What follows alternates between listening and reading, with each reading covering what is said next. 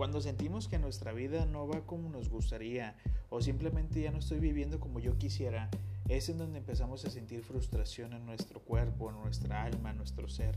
Y aquí es en donde nos empezamos a distraer y generalmente nos contaminamos. Y contaminamos a, a, los que nos rodean. No nos damos cuenta de eso, por supuesto.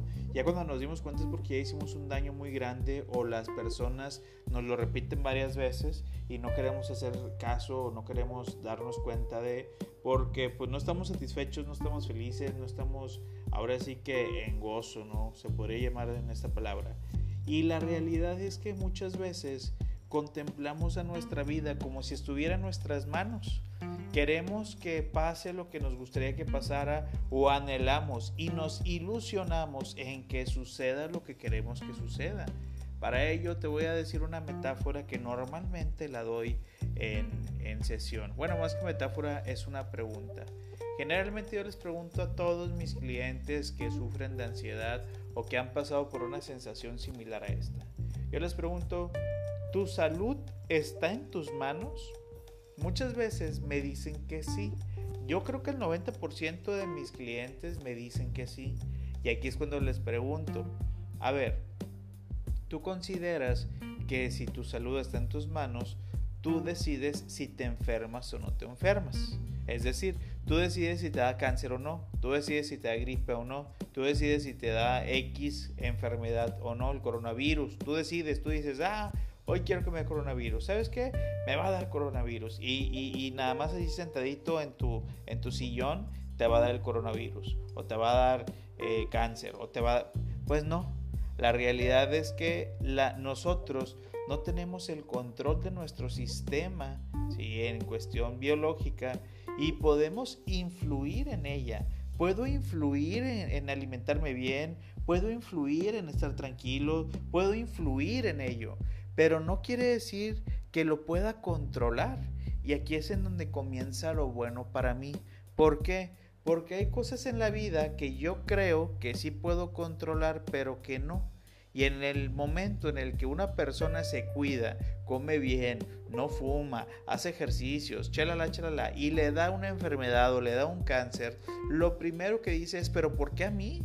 Si yo me cuido, si yo hago esto y me empiezo a molestar con la vida, con nuestros familiares, amistades, con Dios, con la vida en general.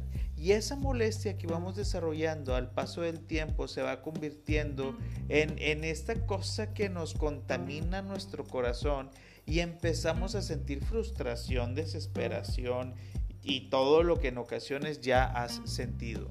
¿En qué puntos nosotros nos perdemos cuando pensamos que tenemos el control de lo que es ajeno a nosotros mismos? Es decir, si yo quiero que mi esposa me haga hot cakes en la mañana y no me los hace, yo me enojo con ella y me frustro y me desespero porque no me entiende, por ponerte un ejemplo, ¿no? Pero en realidad, pues no está en mis manos el que ella lo haga aunque yo se lo pida, aunque yo me arrodille, aunque yo le compre todo el material, no está en mis manos el que ella me lo haga. Lo que sí está en mis manos es que si yo quiero mis hot cakes, lo estoy poniendo como ejemplo, por supuesto, por si me está escuchando mi esposa, eh, si yo quiero esos hot cakes, pues yo me paro y yo los preparo, yo los hago, porque lo que sí está en mis manos, lo que sí está en mi poder, es lo que pienso, lo que siento, lo que digo y cómo actúo. Eso sí me corresponde. No me corresponde el cómo va a actuar la otra persona, no me corresponde el qué va a pensar la otra persona, no me corresponde el qué va a sentir la otra persona, no me corresponde si el carro de enfrente de mí pone las direccionales o no y me enojo porque no las pone, ¿verdad? Pero no está en mis manos. Y me frustro y me desespero y me enojo porque cómo es posible que no puedes pensar igual que como yo pienso o porque no me entiendes, ¿verdad? Y empieza toda esta idea que va contaminando poco a poco nuestra mente y sobre todo nuestro corazón. Y aquí es en donde empezamos a tener días más molestos, empezamos a ser menos tolerantes, empezamos a tener todas estas sensaciones desagradables que nos pueden llevar a un punto de ansiedad. La ansiedad no solo conlleva el factor del miedo, sino también de la frustración, de querer hacer lo que no puedes, de querer generar lo que no puedes, de querer que hagan cuando no está en tu poder. Y comienza este punto de la ansiedad. Para ello, yo lo único que les sugiero cuando estamos en terapia, y a lo mejor aquí voy a, voy a abrirme un poquito, lo único que sugiero es identificar lo que está en tu poder, lo que está en tus manos, lo que generas tú contigo. Si en tus manos está el hacer o deshacer, si tú puedes ir, si tú no puedes, eh, si tú puedes callar, ¿verdad? En cuestión, por, por un ejemplo, en las emociones, el enojo. Yo me puedo enojar y todo el mundo se enoja, lo platicaba en, en podcast o, incluso en mis videos pasados, yo me puedo molestar, pero cómo actúo yo ante el enojo, ahí está el secreto. El cómo yo voy a empezar a controlarme emocionalmente hablando, pero sin importar qué vayan a pensar de mí o qué quiero que vean de mí, porque no está en mis manos cómo me ven, ni cómo me quieren, ni cómo me chalala, ni cómo me catalogan, ni cómo... Así me explico. Aquí es en donde entra esta parte tan esencial en la que tú debes de contemplar que solo tú ves lo que ven tus ojos, nadie más los ve. Solo tú sientes lo que siente tu corazón, nadie más lo siente. Aunque haya personas que quieran entendernos, no lo sienten como nosotros lo hacemos. Por eso cuando se nos acercan y nos dicen, es que te veo enojada, o es que te veo muy triste, o es que te veo muy X, ¿verdad? muy Y. Y no es, no compate con la emoción, nos enojamos porque no me entienden y empieza esta revolución. ¿Qué es lo único que yo te puedo sugerir? Justamente es identificar lo que tú puedes hacer lo que tú puedes decir, lo que tú puedes sentir y lo que tú quieres pensar. Lo que tú quieres pensar es lo que tú quieras pensar, no es lo que tú pienses que el otro piensa que está pensando. Aquí es un factor muy importante porque es una divisora entre la sensación desagradable y el hecho de sentirte libre de sentir lo que se te pegue la regalada gana, porque tú eres tú y nadie va a vivir lo que tú estás viviendo.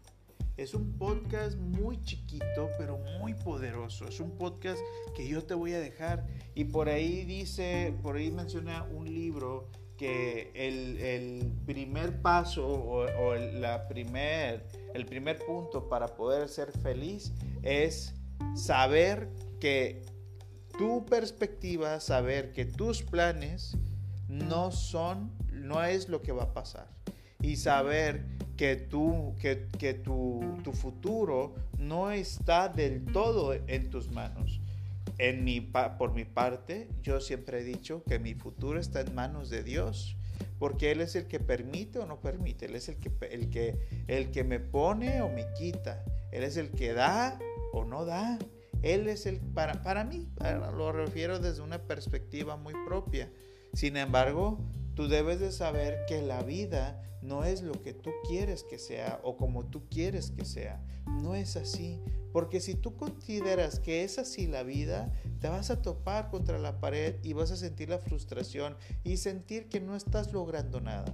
Para ello, tienes que empezar a tener esta fe. En mi caso, yo le tengo la fe a Dios. Pero si en tu caso no le tienes la fe a Dios, pues no sé a quién se la puedas depositar. E incluso a ti mismo, a ti mismo, depositarte esa fe. Pero somos humanos y somos muy lábiles. Y aquí es en donde empieza algo que todavía científicamente hablando no hemos podido comprender de qué forma el ser humano se puede fortalecer en sí mismo en el caso de no ser creyente. Es difícil porque no me refiero a ser creyente de un Dios todopoderoso, sino una creencia en general. Y si la filosofía de vida no la tienes muy estable, pues por supuesto que te vas a extraviar en tu propio pensamiento, sentimiento y empiezas a sentir desconfianza de ti misma, de ti mismo, generando la ansiedad. Todo va de la mano.